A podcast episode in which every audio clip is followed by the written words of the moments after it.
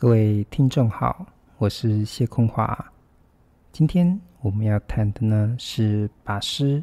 放在墨西哥广场或人生。这是我们呃第二次来谈帕斯的诗，延续上一周对帕斯的一个讨论。那其实我们在上一周有谈到，其实帕斯他本身。呃，他是一个墨西哥的诗人，呃，在中南美中，呃，在拉丁语系的一个世界里面。不过呢，他其实你看他的脸孔就知道，他本身有一个印第安人的血统，所以本身呢，其实谈他的诗，他就交杂着一个议题，就是他有一个拉丁美洲的文化，哦、西班牙殖民地的文化。跟西班牙现代主义文学，它混杂的一个一个杂糅的一个状况，所以其实本身在一种杂糅的一个状态当中，它就已经可以提供一个文学上的一个深度。这也让我们去值得去珍惜，珍惜什么呢？就是我们生命当中的那一些不可解的状态。有时候我们没有办法去面对它，甚至会觉得说那一些杂糅的状态压抑着我们，那我们没有办法去复合在现实当中。可是文学的精彩之处，或者说是一首诗它的精彩之处，就在于说我们可以把这一些你无法面对的现实中的重担，得到了一个书写的一个内容。我们甚至可以用它去表述出我们人类共同的命运，以及那一些痛苦的深度。珍惜你的痛苦，这是一首诗可以给我们的。那其实，在这个帕斯的诗，它本身因为在拉丁语系的一个文化，其实你听那个拉丁语，或是听那个拉丁语的这种音乐。你也都会发现到，就是诶，这个拉丁语系它有一个热情洋溢的一个特质，而这个特质呢，其实也会回馈到他所写的诗。我觉得每个人都会有一种天性，啊，可能是你血液当中的那一些族群上的一些天性，那这些天性其实也会回馈到你的语言当中。所以，去掌握自己的母语或是自己所使用的语言，它就本身会提供你一些还蛮不错的一个精神上的特质。那今天我们就来仔细来再继续进入，呃，来谈谈帕斯的诗，因为那些我们刚刚对他的一些演述，哈，都是一个比较表面性的东西。其实，一个诗人决定他是诗人，还是要进入他的语言。他的诗，我们才能够慢慢的呢去理解诗人他内在的真正的一个品质。我们今天首先呢，就来读读帕斯的《秋天》这一首诗，我们一起来听听看这一首诗《秋天》。帕斯的诗，在燃烧的秋天里，我这颗心纯洁而孤寂。有时燃烧在火焰里，风儿把它唤醒，触碰它的中心，把它悬在不对任何人微笑的光线里。那光线多么自由美丽！我寻找一双手，一种存在，一个躯体，冲破墙壁，是陶醉的形式。产生的东西，一种接触，一种音乐，一种旋转，几乎还有一副翅翼。我在我的体内寻找骨骼不能演奏的小提琴，脆弱而阴暗的锥体，梦想口唇的口唇，梦想鸟儿的双手。不知什么东西说永不从天上，从你降落，我的上帝和我的对手。刚刚我们朗读的呢，呃，正是这个帕斯的《秋天》这一首诗。其实秋一年四季当中，秋天每每一种季节都会给你一种呃生命的一种戏剧性。那我觉得秋天它所能提供我们的戏剧性，呃，就在于说它既是丰收之时，因为它是承继着呃夏天的栽种啊，万万物在这呃这个自然当中得到了力量哦，比如说嗯，在古代的这个。呃，世界跟社会当中，因为是农业社会嘛，所以秋天的一个丰收感，哦，就会在这边得到第一个秋天的品质。可秋天的另外一个戏剧性就在于说，它开始要步入了一个冬天，所以势必呢存在着一种萧索，所以它既是一种丰收，但是也是一种即将凋敝的一个状态。所以秋天的这样的一个季节里面，正是这两股力量的一个混杂跟并置，以至于我们对于秋天的演述哦，常常都有很多的作品都是在陈述秋天的嘛。像比如说这个最有名的，像欧阳修的《秋声赋》哦，这个秋秋天是一个非常经典而圆形的一个时间感哦。那即使是在帕斯的呃诗作当中，他一样。去调取了这样的季节的一个特质，这样的时间感，但是他用这个时间感是要调用这个时间感是为了什么？那我们不能否认，其实这首诗它有一个情感的一个曲线。哦，这第一个第一个段落他说，在秋天，在燃烧的秋天里，但这个秋天这个燃烧感可能是这个，哎，我们在。呃，稻田里面，嗯、丰收之后可能会焚烧那个稻梗，但这里的焚烧有时候也会表现在说，哎，可能是呃枫叶啊，或是事物的一个极端的一种状态哦。枫叶，加拿大的枫叶嘛，在秋天的时候，然后就进入到这种深红的状况。那其实，在我们台湾，不是也有一个很有名的一首民歌嘛？好像就是木棉花嘛。那木棉花有一段的那个歌词也说：“哎，这个呃木木棉花开得像火焰一般。”所以这呃燃烧的秋天里面，可能是视觉上的，也有可能是真实的这个呃稻作的这个呃焚烧这样子哦，就是剩余的那个草料。那在这秋天当中呢，在面对这个带有焚烧感的秋天里面。我内在，我失中的这个我呢，他发现自我的内心呢是孤纯洁而孤寂。那有时呢，就好像放在这秋天燃烧这个秋天当中，而风呢就把它唤醒。那当然，这个这个唤醒感当中，其实它唤醒的是什么样的一个事物呢？我觉得它唤醒的是自我的一个孤独。我这边第一段有一点。呃，自我凝视的感觉。可是这个自我凝视，当他一被看见的时候，在下一段里面，这个我呢，就开始要去建构自我。所以在第二第二段的这个段落当中，他说：“我要去寻找。”就呃，这个这一首诗在第二个段落开始，它就有一个关键性的一个动词，叫做寻找。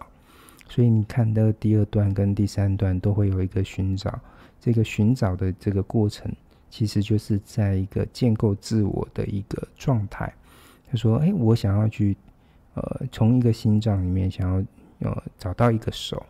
然后甚至是我一个躯体，啊，从一个心，哦，慢慢变成出一个躯体的一个模样。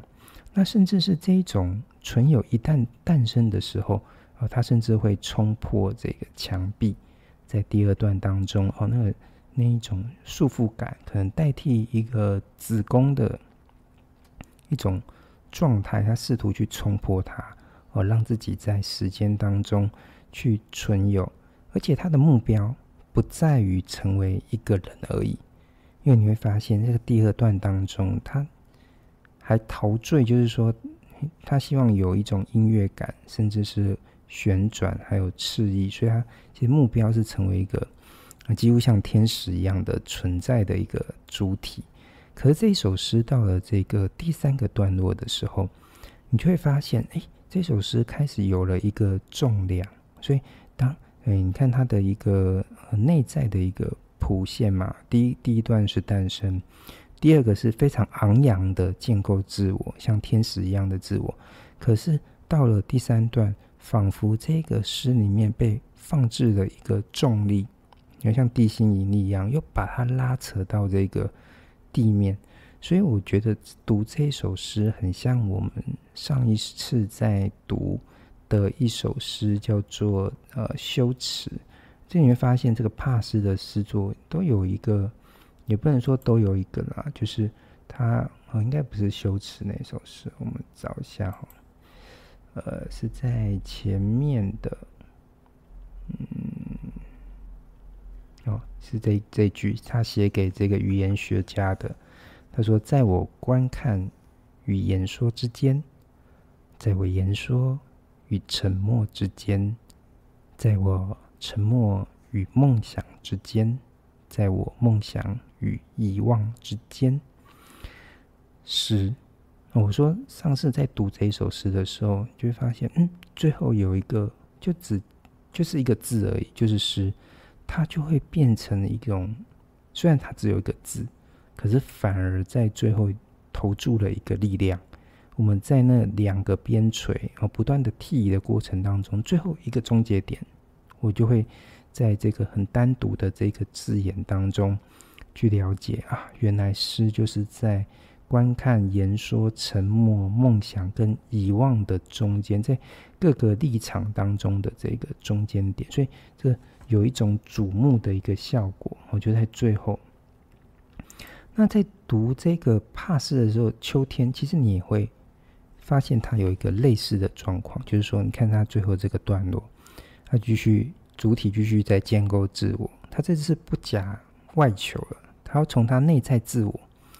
去寻找那个更深层的一种状态。结果你发现，哎，他想要找的是骨骼。我现在要搭建自我，从我体内找骨骼。那下一个他说，不能演奏的小提琴，不能演奏的小提琴有一个音乐感，但是呢，它是无法去鸣唱的。他，说暗脆弱而暗黑的锥体，甚至是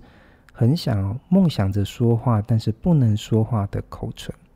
哦，甚至想要，所以这这句就跟梦想口唇的口唇，跟梦想鸟儿的双手。它有一个对应感，也就是说，呃，这个很像哑巴一样，有口唇，但是不能够说话；有一个双手，但是它不能飞，所以他说梦想鸟儿。所以双手有时候又可以去，嗯，大家有时候会玩一个小游戏，就是那一种手影嘛，就是在墙上啊，就做出各种蝴蝶啊、哦狗狗啊，或者什么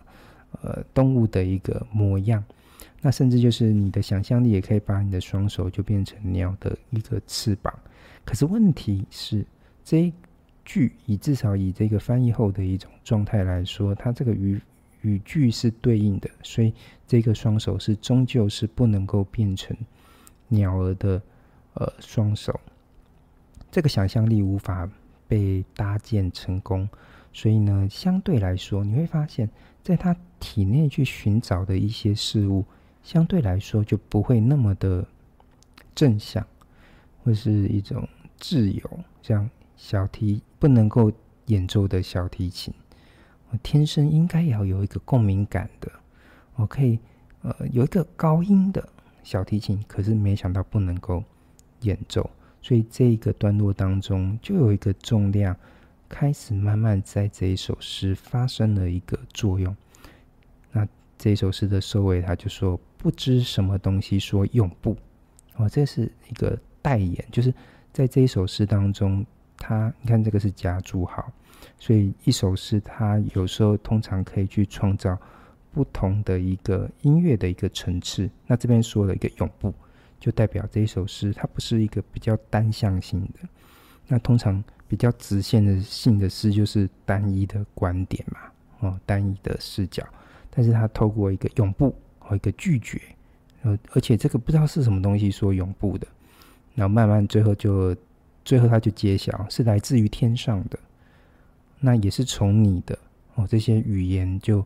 这个永不这个字眼，它很像那个上帝降下了神谕一样，而且是拒绝的神諭，哦，而且也可以去感觉到你。其实他很明显是在一个感情的关系当中，你就是上苍之物，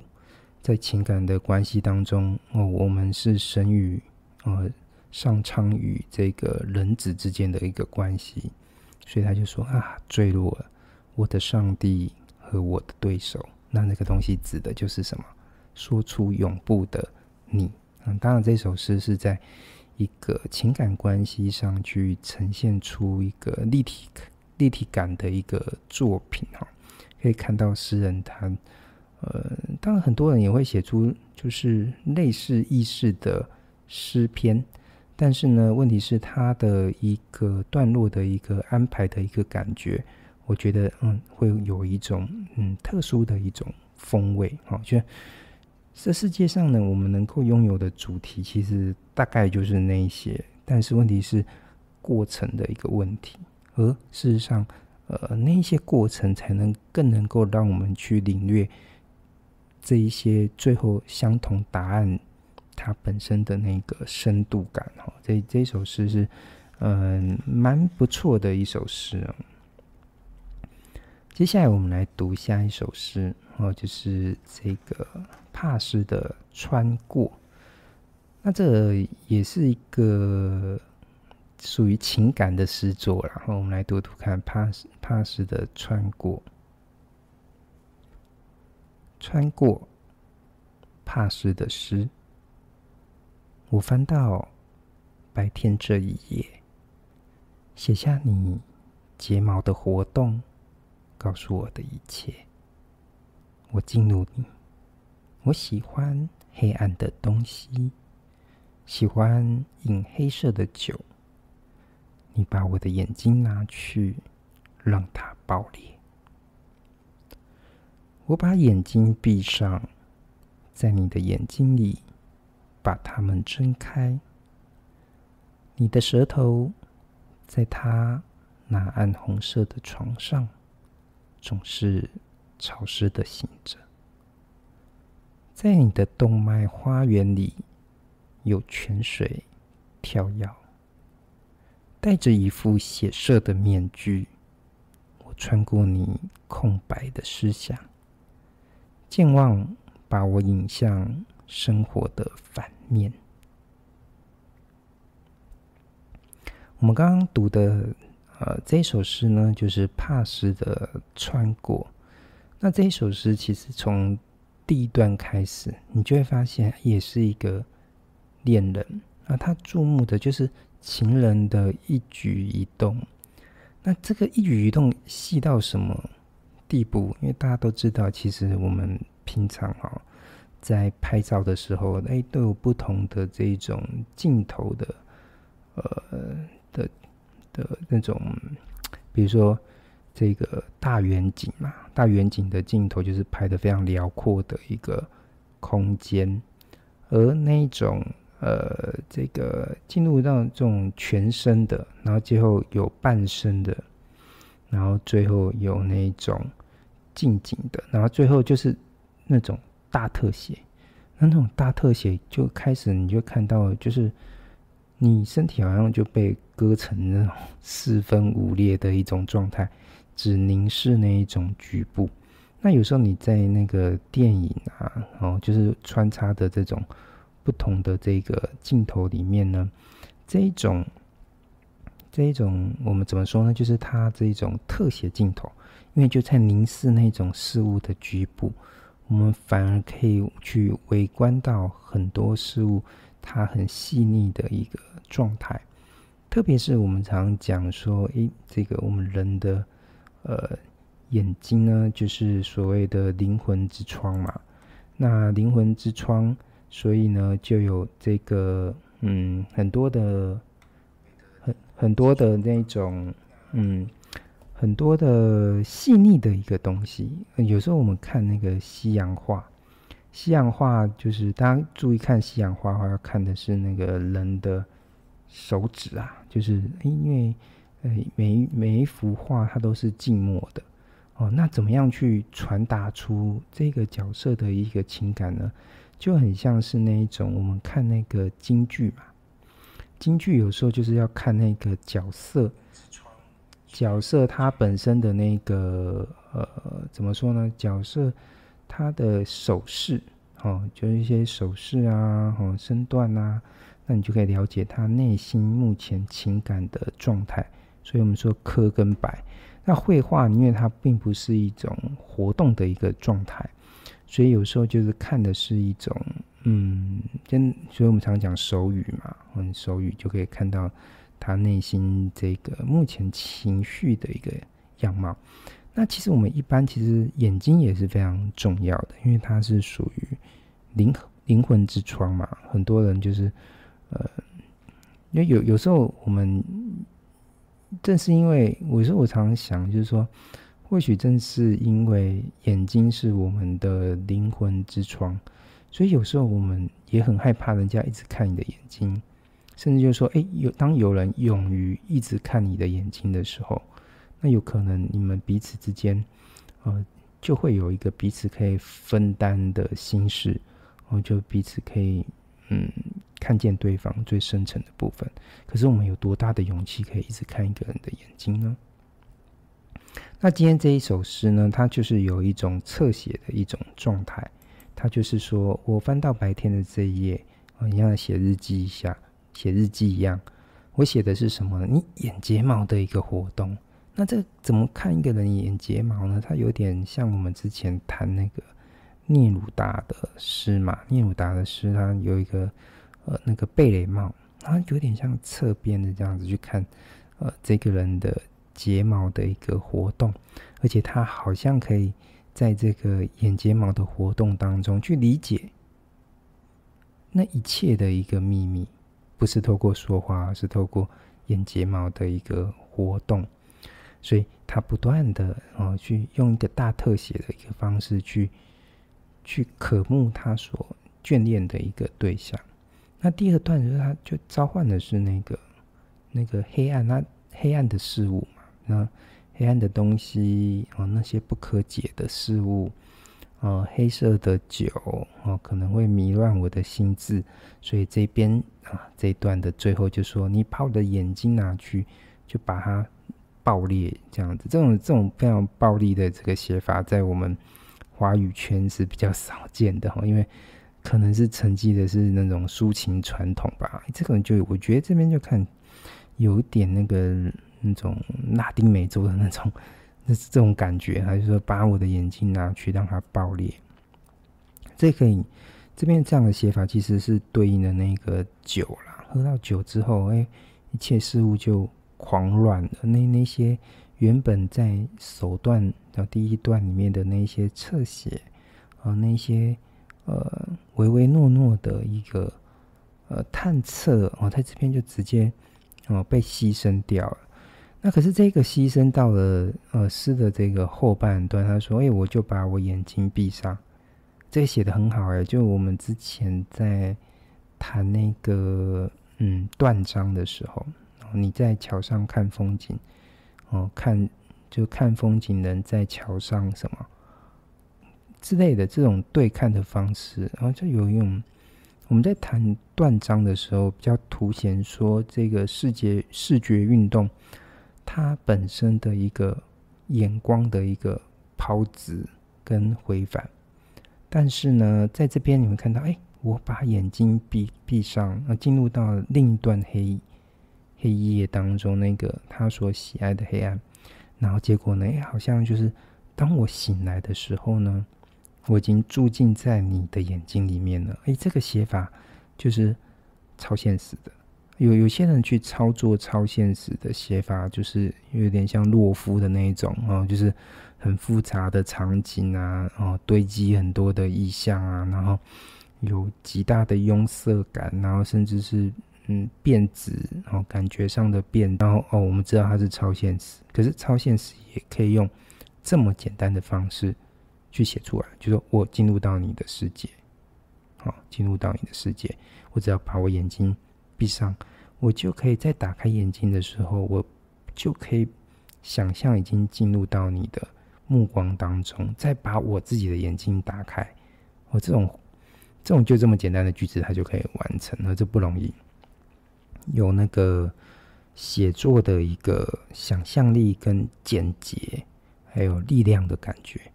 这个我们大家可以多多学习哦。其实有时候我自己，呃，看我的诗，自己的诗的时候，也会有嗯这样对自己的要求啦。哈，然后他接下来说：“你的舌头呢，在因为我现在已经变成你了。”他说：“你的舌头呢，就在他暗红色的床上，总是潮湿的醒着，总是好像要说出什么话一样。在你动脉的花园里，有泉水跳跃。”这是一个自然的世界，那也呼应我们上一周在谈帕斯有一首花园嘛。最后呢，戴上一副血色的面具，我穿过你空白的思想。原来你对我是没有任何的记忆。他说我空你的空白的思想，很努力的希望在进入到对方的世界里面，能够找到，好像翻阅另外一本。带隐私感的这个日记，我在他的这个呃进入他的世界里面，希望能够找到一个关键字，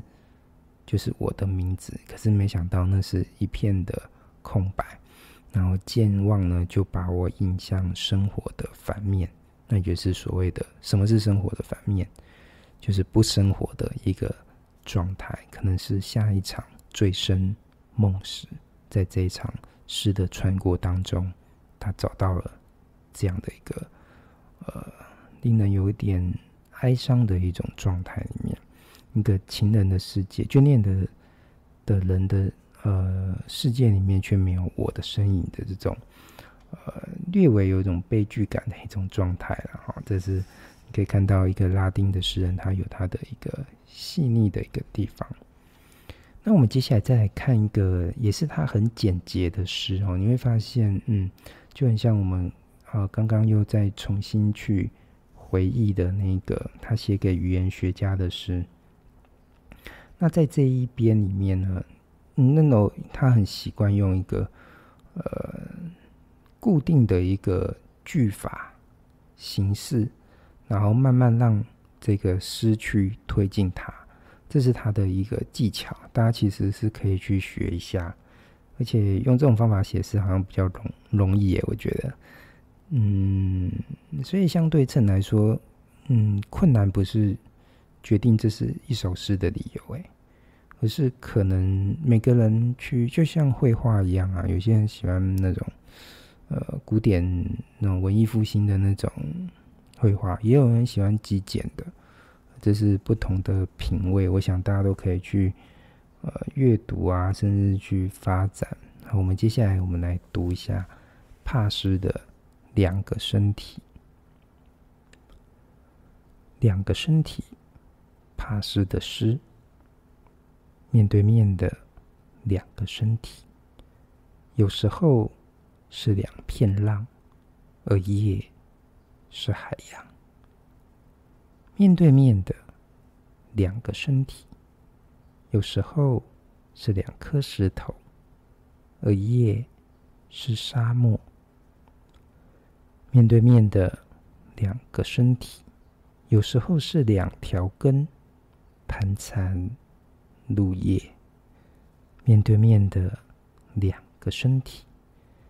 有时候是两只小刀，而夜敲击火花。面对面的两个身体。有时候是两颗流星在虚无的空中。刚刚我们读的呢，朗读的呢，呃，就是帕斯的两个身体。这里面有操作非常简单的哦，就是所谓的譬喻法。但比如说，你看那个身体是第一段嘛，把身体譬喻成海浪。那接下来把身体譬喻成石头，把身体譬喻成树根，把身体譬喻成小刀，最后呢，把身体呢譬喻成流星。但其实这一些譬喻呢，也不是随便乱乱找的，我觉得它还是有一定的那一种意象上的一个关联，或者是对照哦，甚至是冲突所形成的戏剧性。比如说浪好了，他说：“哎，面对面的两个身体，因为感觉到是一一场对峙，哎，哦，在这个对峙当中，哎，我们彼此是两片海浪。”那海浪是交叠推进的啊，汹涌而来哦，两片浪汹涌到你的身边，汹涌到我的身边，它是两个海浪。但是呢，他最后说：“哎，当我们这两片海浪层叠而来的时候，我们共同融汇成一个更辽阔的世界。那个世界是一片海，但是他又说，那个海是夜晚。”是一个深夜，这个光景黑夜的这个世界里面，哦，通常诗人的黑夜都是蛮丰富的。那这个黑夜的这个世界里面，它似乎成为了一种两个身体，通常它交互面对面的时候，那些冲突，甚至是什么和解的时候，最后都会变成一些意象，然后全部又到。收拢就到这个名为“夜”的这个柜子当中，我还蛮喜欢他这个这个很活泼的写写法，就是说很单纯的句法当中，可是把所有的事物就又掉入到一个连级，就是夜晚。所以你看哦，这个如果海浪是活动的，哎，下一段它它呈现的是那个石头静止的。这个帕斯也，也有不少诗是写那个石头的哦。那它这个石头，大家都会觉得它是一种稳固的一种象征，或是冥顽不灵。可是其实，在神话的世界当中，石头通常都代表很深沉的一个意涵。它可能是天地间的一个子宫，然后所以很多东西都会从这个，比如说像《西游记》里面的孙悟空嘛。也就从那个大石当中就就就爆裂出来，啊，比如说这个呃女娲补天啊，炼的也是那个石头，所以石头好像表面看来就是没有什么生命啊，坚固的，但是他就说，哎，面对面的两个身体呢，它是两颗石头，哦，非常坚硬哦，彼此很明显是对抗对抗的一个关系。如果手段那个海浪还有一种情欲的一种暗示的话，那现在彼此成为石头这件事情，就是有一种拒绝对方的一种面对。虽然面对，但是我们彼此坚守自己的立场，不会有任何的渐层感，不会不会怎么样。所以这一个冲突之后，哎，说那些两颗石头最后就相撞嘛，最后就碎散成一片的什么沙漠。而夜是沙漠，我们彼此对峙当中粉碎了彼此，我们用自己去粉碎对方，我们彼此变成了，就两颗石头就变成一大片的一个沙漠。那下一段他就说：“哎、嗯、如果这你看海洋是活动的，哦，浪是活动的，石头是稳固不动的，那。”下一段又回到一个比较情欲的一个暗示，他说：“哎，两个身体呢，就是两条树根呐、啊。那大家知道吗？这个，呃，这个树根呃盘根错节啊，但是那个紧密的一个盘根错节当中，它也代表的是一个生命的对大地力量的一个汲取。然后我们彼此，它当然是这这个部分当然是情欲的部分是很明显，但是。”你要注意，哎，其实像那个聂鲁达，他也他也会把这个呃情男女之间的情欲之事，用那个呃十字镐啊，或是挖掘的意象去表现。这似乎是这个南美洲诗人呃的一种特质嘛。然后他说两个树根，可是他这边的句法就不是像刚刚前面，他就。第三句的时候，他就开始变化。他说：“我盘餐怎么样？入夜哦，嗯，非常深邃的，而且有虚和实的一种，就是虚实的一种对照的写法。好、哦，然后呢，下一段他说，面对面的两个身体又回到冲突了，是两个小刀那第二段是石头，而第三段居然变成刀了，彼此要伤害彼此。而那一些伤害呢，诗人也不用说哦，两个人吵架啊，吵了什么，他直接写说，在夜晚当中呢，就出现了火花，那代表就是两个身体两柄小刀之间的一个对决。而那对决之后呢，最后可能大家都付诸于什么一个死亡。所以啊，其实在，在呃我们人与人的世界里面的这些争吵啊，就算是你赢了，你也是输了，你知道吗？那些呃我们所调动的那些愤怒啊，甚至是言辞上的一个争辩，其实都非常耗竭我们生命中的那些力量。所以，所谓的胜利者啊，很少也能代表就是快乐。哎，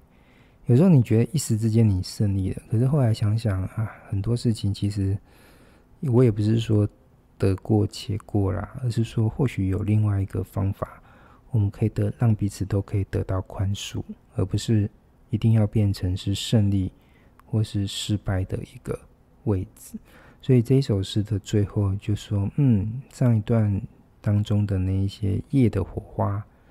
两个是两只小到两个身体的那一些冲突呢，到最后都化为两流星了。在这个一样是火花，但是它升华成流星，在那个虚无的什么天空呃夜空之中。所以这是非常精简的呃一个诗的一个写法。”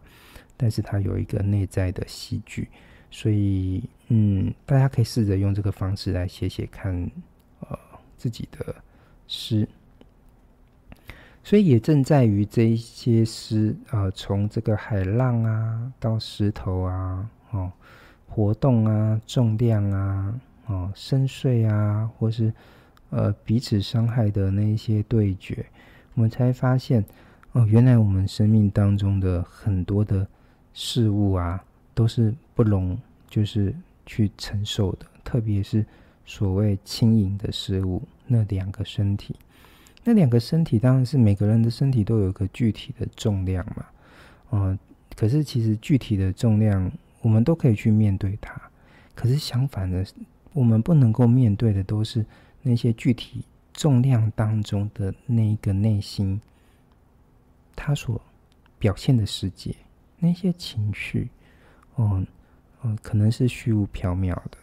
啊，甚至可能是最后最轻的事物就是不存在这样子。所以米兰昆德拉这个小说，非常有趣，就是他说，生命中我可以承受的东西都是有重量的，但是不可能不可承受的，反而都是轻盈的事物，或者两个身体之间的那些种种的关系。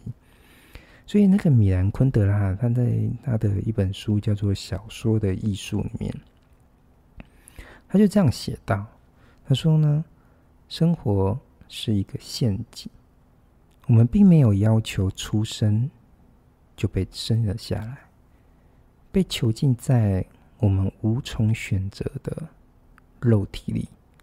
并注定要死亡。结果呢？”我们就越来越为外部的条件，为无能能够幸免，和使我们彼此越来越相像的境况所决定。那这跟我们一般人去面对生命的出生的情绪比较不一样。我们看到出生和，这个小孩子出生的时候啊，都非常的有喜悦感，就是说一个崭新的生命就诞生了。可是相对来说，嗯，有时候我们看到一些家庭剧啊，特别是这种欧美家庭剧，当然也会出现那种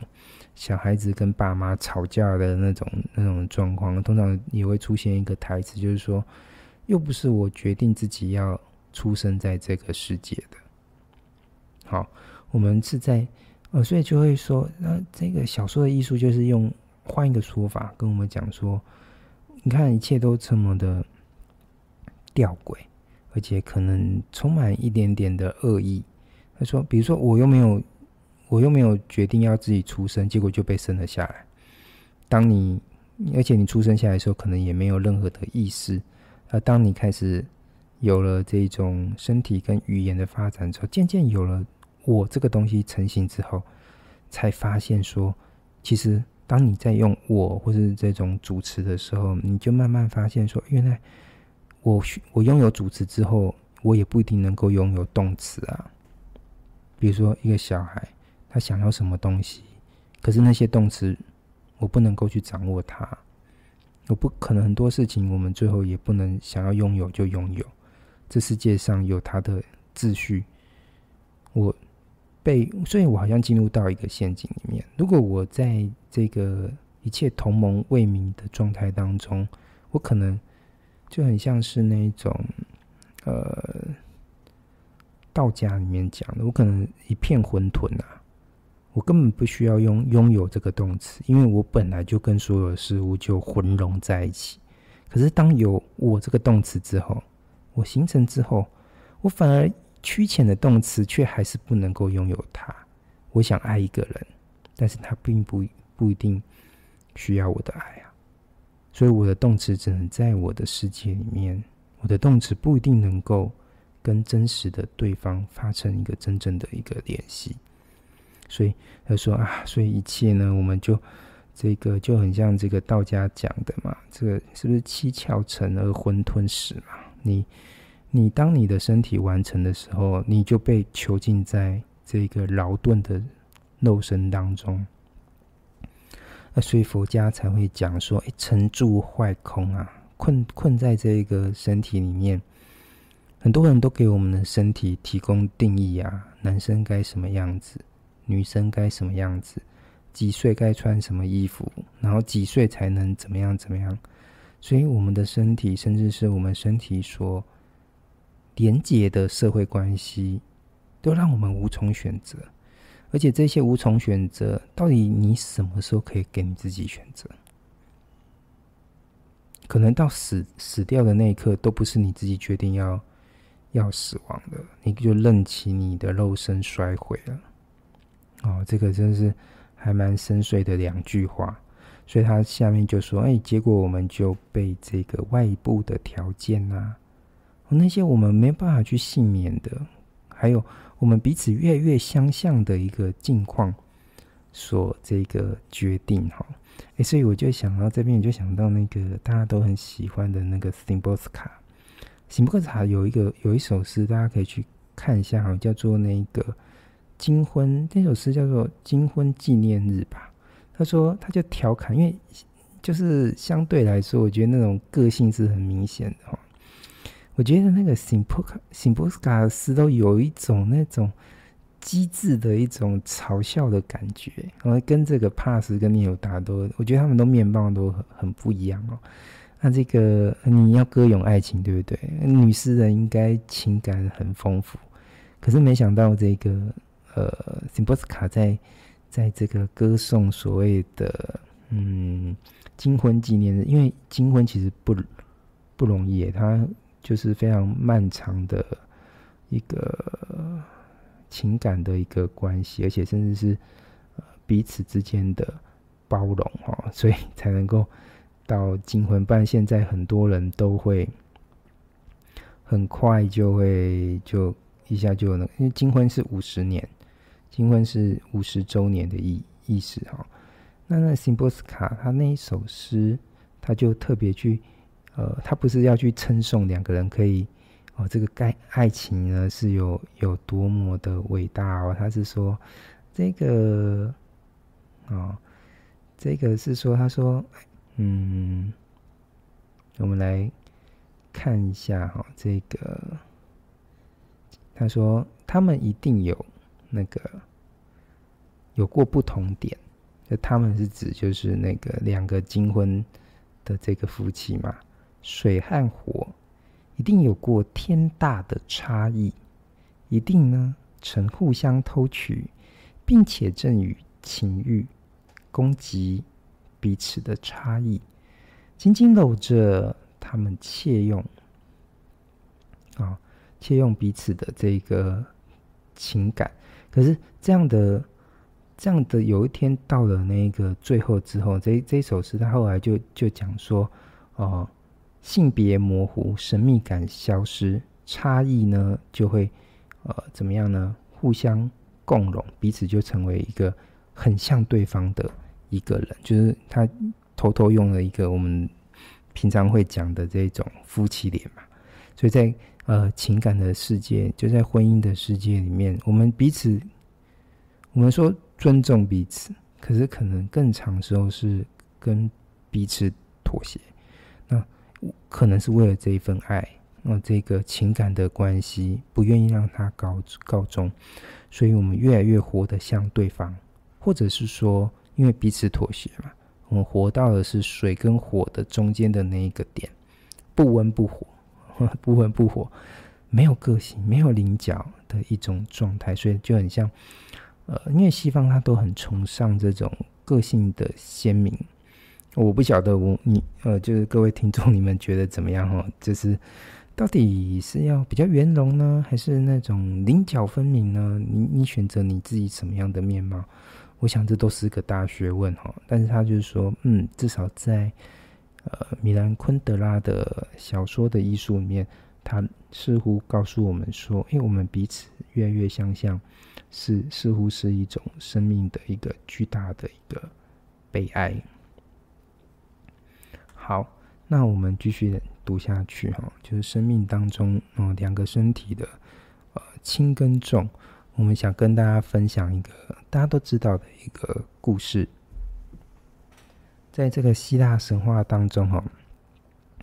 有一个有一个妖怪啊，叫做梅杜莎。那这个梅杜莎怎么样呢？它很也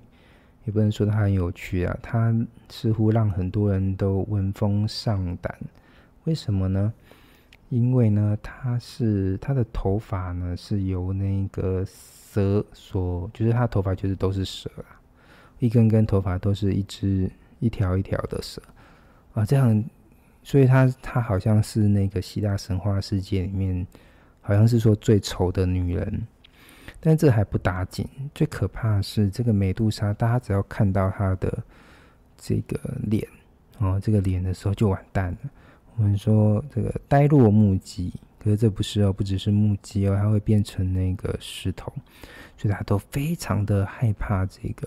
美杜莎。那有一个希腊神话当中的这个英雄啊，叫做这个波尔修斯啊，他被要求就是说要去讨伐这个美杜莎。这个波尔修斯当然嗯，这个孔武有力啊，哦。可是他不知道怎么去面对这个美杜莎，因为你只要正脸看他，就眼睛只要一看到他，你就会变成石像。那到底要怎么办？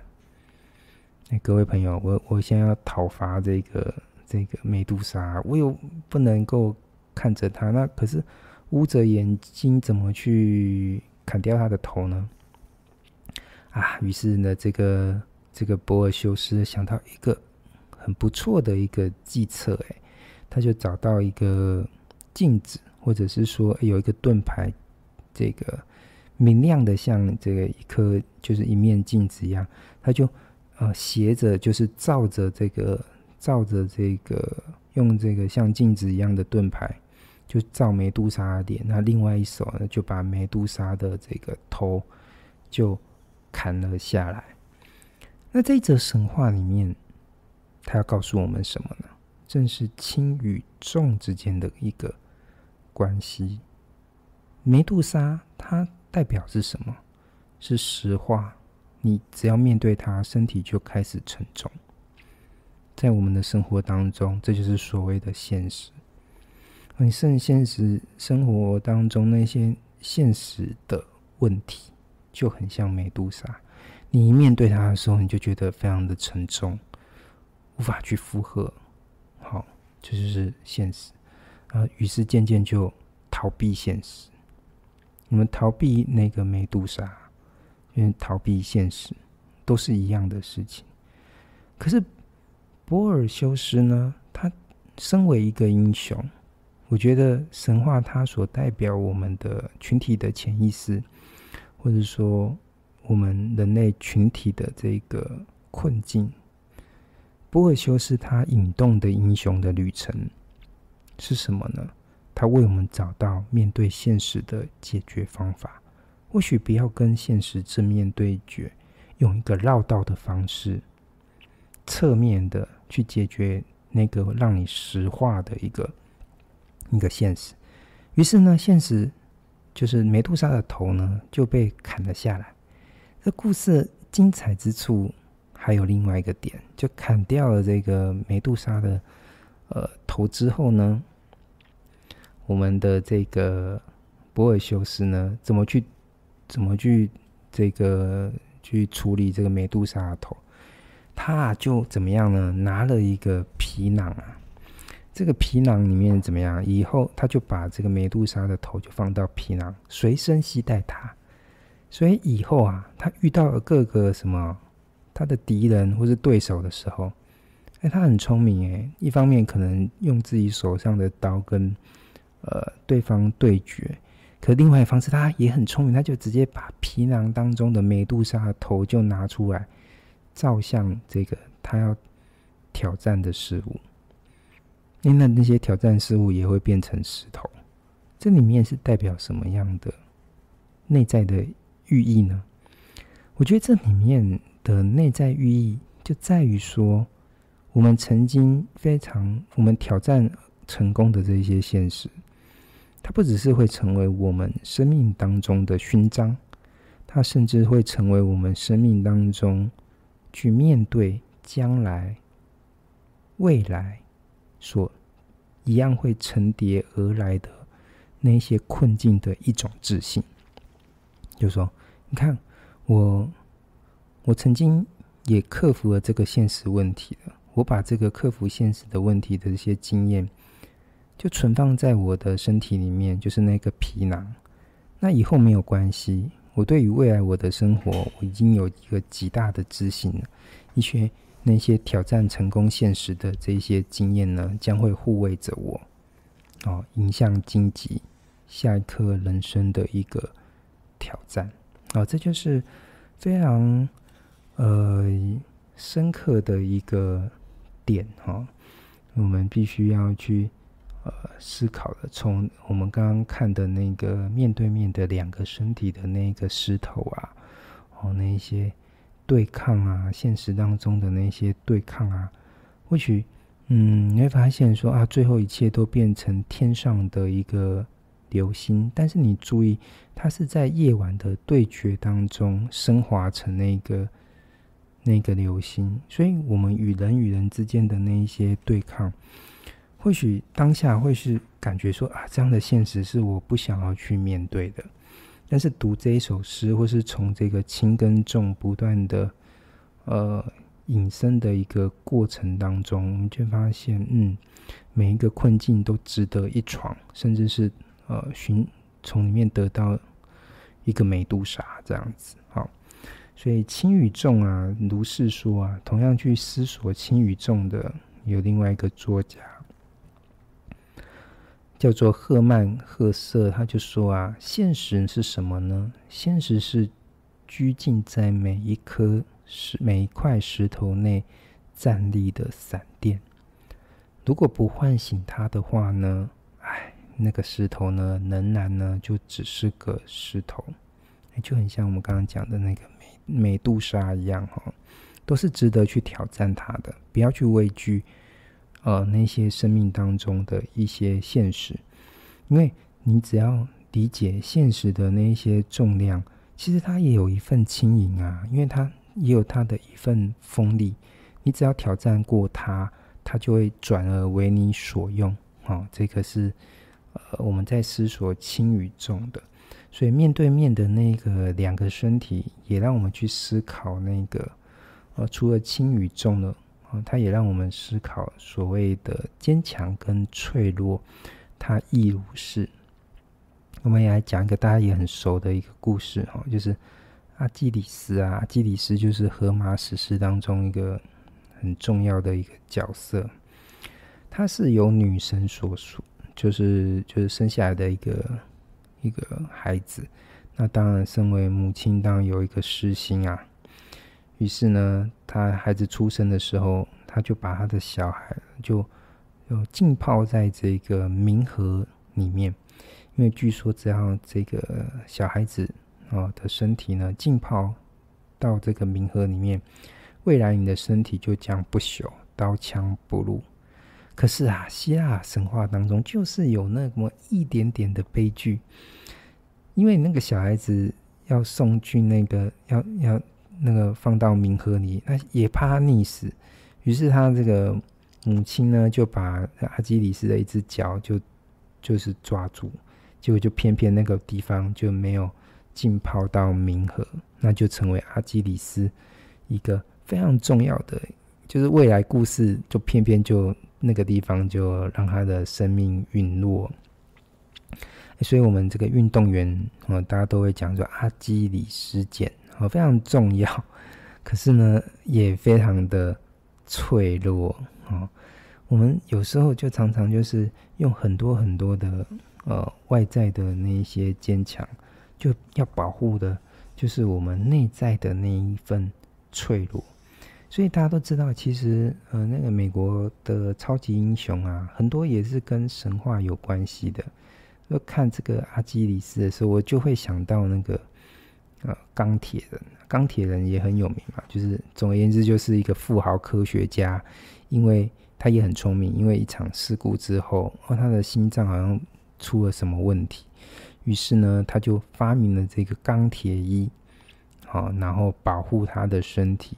而那个钢铁人的能源运转，就靠他这个好像胸口前的那个那个部分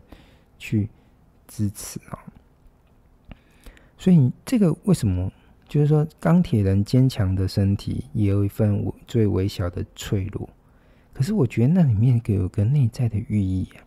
就是你就觉得说脆弱这件事情好像都非常的不堪，可是你回看你的身体。你心脏也很脆弱啊，可是心脏不断，虽然它脆弱，可是它不断的跳动，会让你怎么样呢？身体呢有血液得到运转，所以所谓的坚强跟脆弱这件事情，并不是一种两极化的一种状态，就很像生命当中的轻盈跟重量，并不是几克或是几公斤的事情。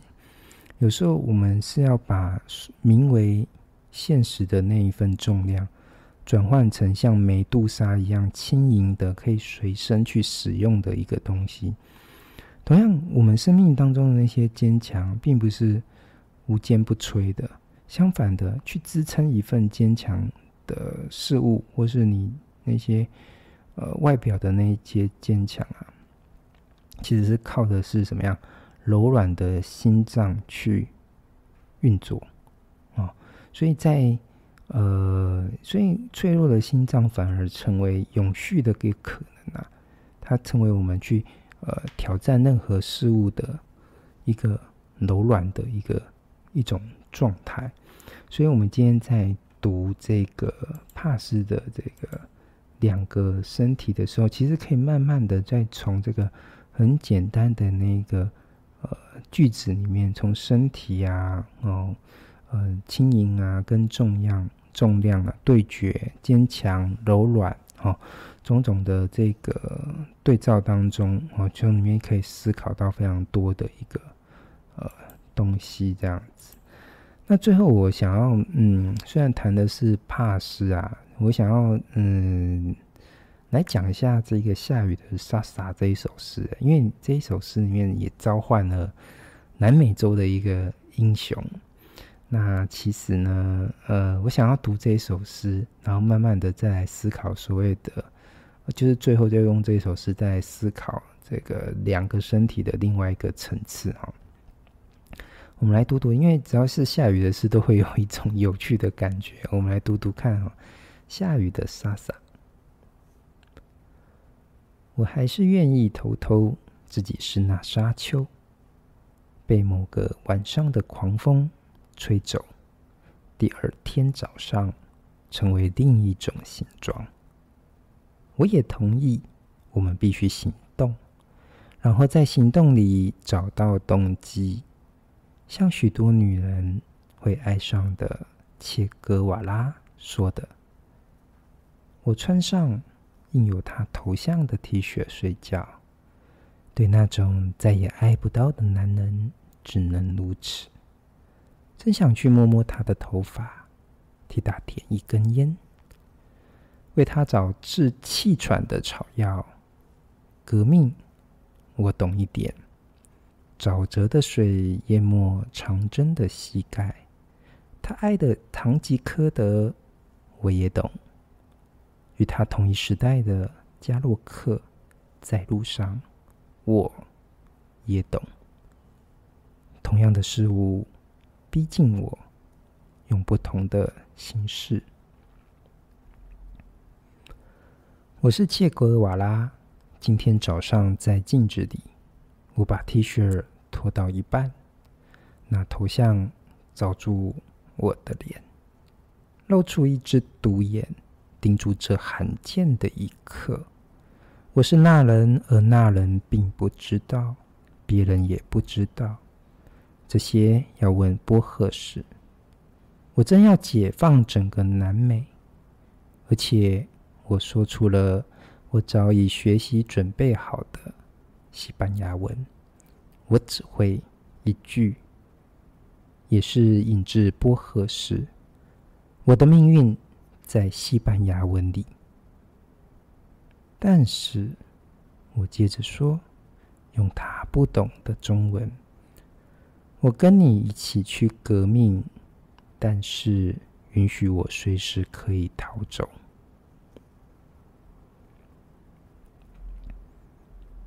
刚刚我们用一个节录的方式哦，就朗读了这个莎莎这个有点可爱的诗人。这个莎莎，这个就是一个撞声词啊，就很像我们刚刚读的那个面对面的两个身体，那个石头啊，相撞之后变在夜晚里面的那个呃沙漠啊流沙。这个莎莎也是在在盲写那个什么这个。呃，就这个诗人很有趣，他就写那个沙丘啊，可是他不是像帕斯写说石头两个身体的对决哦，最后撞击成这个一片荒漠哦，没有生机的那个荒漠。他现在是要注意的就是那个莎莎在那个沙丘当中，沙丘的可塑性啊，就像我们去海边啊，会去用沙去做各种东西一样。所以他这边他是说，哎，沙丘，哎，他说我愿意自己是沙丘，极大的流子化的一种事物。哦，今天晚上被风吹走了，那第二天呢，好像被命运摆弄的这一种自由感吧。我可以被命运摆弄成任何种形状，我没有任何自我的坚持。相对来说，我的身体没有边界，没有固定该有的样子。而这跟我们那种儒家的那种思考，就跟你说，啊，君子哦，是该要怎么样啊？任重道远啊，然后什么无坚不摧啊？没有，这个可爱的诗人就说啊，我就是一个自由自在的变形虫，就是流沙哦，命运的风把我吹到哪里，变成什么样子，我都很喜欢。所以呢，他就开始在这个状态当中，偷偷用了这个切格瓦拉。就是因为切格瓦拉就是南美中的那个古巴的革命英雄，大家可以去看有一部电影哈，就叫做那个革命前夕的摩托车日记，啊，就在讲他的故事啊，而且他本人蛮帅的，就我这边有抓一张图，然后就在在这一边这样子哦，那右边就刚好 就有一个呃 cosplay 吧，就是这样子哈的的一个图案。他说：“那切格瓦拉通常在那个呃战争的时候，因为他就会去精神驯化一下吧，就是会跟他的这个子弟兵就会讲说：‘哎，我们必须行动，然后在行动里面再找动机。我们并不是先有动机才行动的哦，有时候就是做了啊，然后在里面去找所谓的信念跟理由，所以。’嗯，你不要问我说为什么我是这个样子，我只是随着这个命运的风去变换我自我哈。所以因为他太喜欢切格瓦拉了，所以甚至就穿上有头像他头像的 T 恤睡觉。而这个这个商业行为，其实你到现在都可以成立哦。就是嗯，各位朋友，你可以上网 去查的切格瓦拉，一定会找到有印有他头像的衣服。所以这个这个这个失踪的这个我这个女子太喜欢他，就直接穿上了那个印着他呃这个 T 恤的这个呃头像的这个 T 恤就睡觉，好像变成我不只是就是穿着它，好像拥抱着他，甚至就是穿着它，它就变成了我就可以变成他的样子，就很像我们刚刚去。呃，去读那个 Szymborska 的诗，哦，就是说金婚纪念日，哦，五十周年的这个婚姻当中，我们彼此妥协，变成了对方跟自己之间的那个中介点。那今天这个太爱的一个女人，就把她所爱的那个人，就变成 变成她自己的一部分了。好像也很像我们刚刚今天读那个帕斯，呃的呃那一首诗嘛，啊、哦，就是。嗯，来看一下哈，就是哦，我把眼睛闭上，在你的眼睛里把它们睁开，然后最后就进入就是那个呃他所渴慕的主体的呃内在的那个身体的世界哈。哦，可这边有一个调侃，那就说那帕斯他们就是那种呃爱得很苦的人，呃找到一个机会要变成。呃，所爱的人，可是这边有些下雨，就很像辛波斯卡自我调侃，就说，因为我我爱不到他，我就只能穿着他的呃印有他头像的 T 恤，就是这样子哦。他说，最近发现，哎，他很可慕，哎，就是去摸摸他的头发啊，甚至想象就是呃这个 T 恤里面没有抽烟，很想帮他抽根烟，因为事实上，呃，这个呃切格瓦拉是有抽烟的啦，所以很想要帮他抽烟，然后因为他也有生病，就气喘，所以很想要，就很像母亲一样。这个恋人有点像母亲，嗯，给他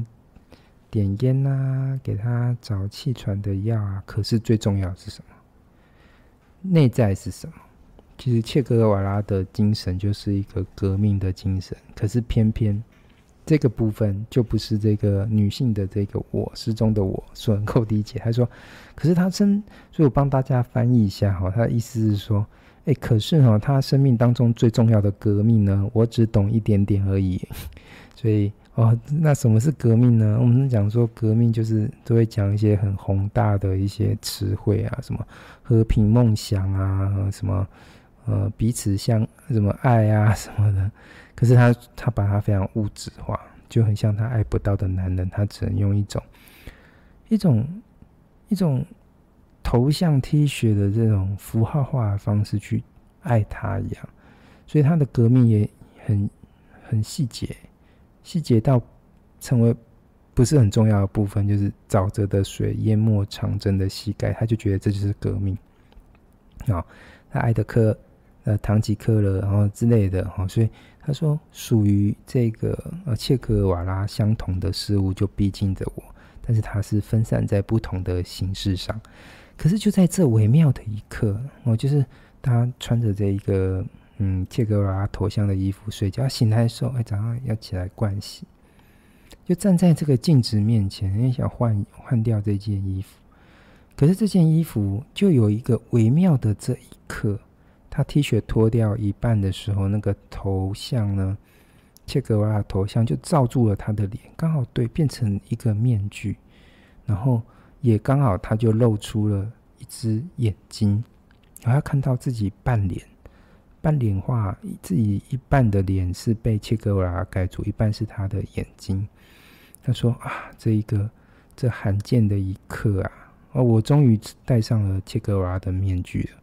我成为了那个人，就像帕斯进入了那个他渴慕对象的那个人的身体里面，想要变成他，想要在他的那个世界里面寻找我的名字这个关键词。可是这一首诗，他是说啊，在这罕见的一刻啊，啊，切格瓦拉早就死在那个历史的尘埃当中了。好，但是呢。变就是他只能用一种影像的图像的方式活在我的衣服上。我在这一刻当中，我拥有了切格瓦的脸，但是他并不知道他在历史的那一个彼端当中已成灰烬。但是别人也不知道啊，哦，别人也不知道啊。这那个下雨也有有有一首很可爱的诗，他的意思就是写说，呃，就是他很害怕，就是他突然死掉，死掉的那个时候呢，别人就知道，原来我曾，就是说我正在偷偷写一个恋人的名字的时候，很害怕就这么死掉了。因为当我在这时候死掉的话，别人来到这案发现场，任何人都不需要推理，不需要柯南，不需要佛那个福尔摩斯都能够推理。就是说，嗯，罪证确凿，因为他写写了他所爱的那个人的那个名字，那一刻他一定是极其眷恋那个名字背后紫色的那一个人。好，，Anyway，可是这边他就说我要解放 整个南美，而且我都准备好了，我也会说西班牙文，因为我要就是我们刚刚讲的这个。呃，今天的要谈的帕斯也是讲西班牙文，但是我就只会一句，而且我还是从波尔斯那边抄来说，我的命运在西班牙文里。这是波赫是非常有名的一句话，也有一种非常宏大的一种感觉。可是在这边就被他引用到这边，又被调侃。所以我觉得，呃，当我们在